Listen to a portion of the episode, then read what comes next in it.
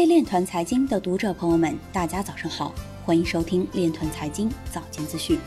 今天是二零二零年九月十二日，星期六，农历庚子年七月二十五。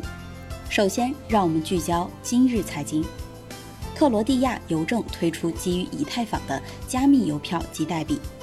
奥地利监管机构对加密货币经纪公司发出警告。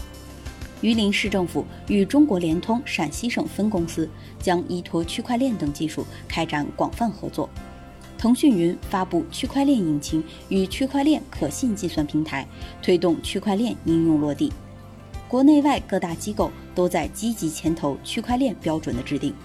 比特币的券低效应致使人们对其他加密货币兴趣高涨。黑客向巴基斯坦最大的黑客向巴基斯坦最大的电力供应商勒索七百七十万美元的比特币。Define 推出骗局，欺骗投资者两千万美元。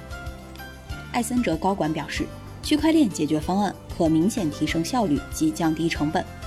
同济大学马晓峰表示，区块链行业已度过初级阶段，需明确基础标准。今日财经就到这里，下面我们来聊一聊关于区块链的那些事儿。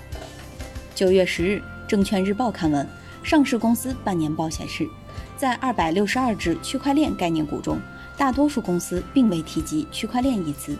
在提及区块链的公司中，只有二十三家有实际应用落地，具体披露业务收入的公司更是只有一家。由此看来，聚焦区块链的上市公司要想实现从概念股到价值股的产变，还有很长的路要走。对于相关上市公司来说，突发疫情更是一把双刃剑。一方面，直接影响了区块链业务收入，导致一些公司颗粒无收；另一方面，疫情防控倒逼区块链技术迅猛发展，政务领域已经成为区块链应用的突破口和主战场。以上就是今天链团财经早间资讯的全部内容，感谢您的关注与支持，祝您生活愉快，我们明天再见。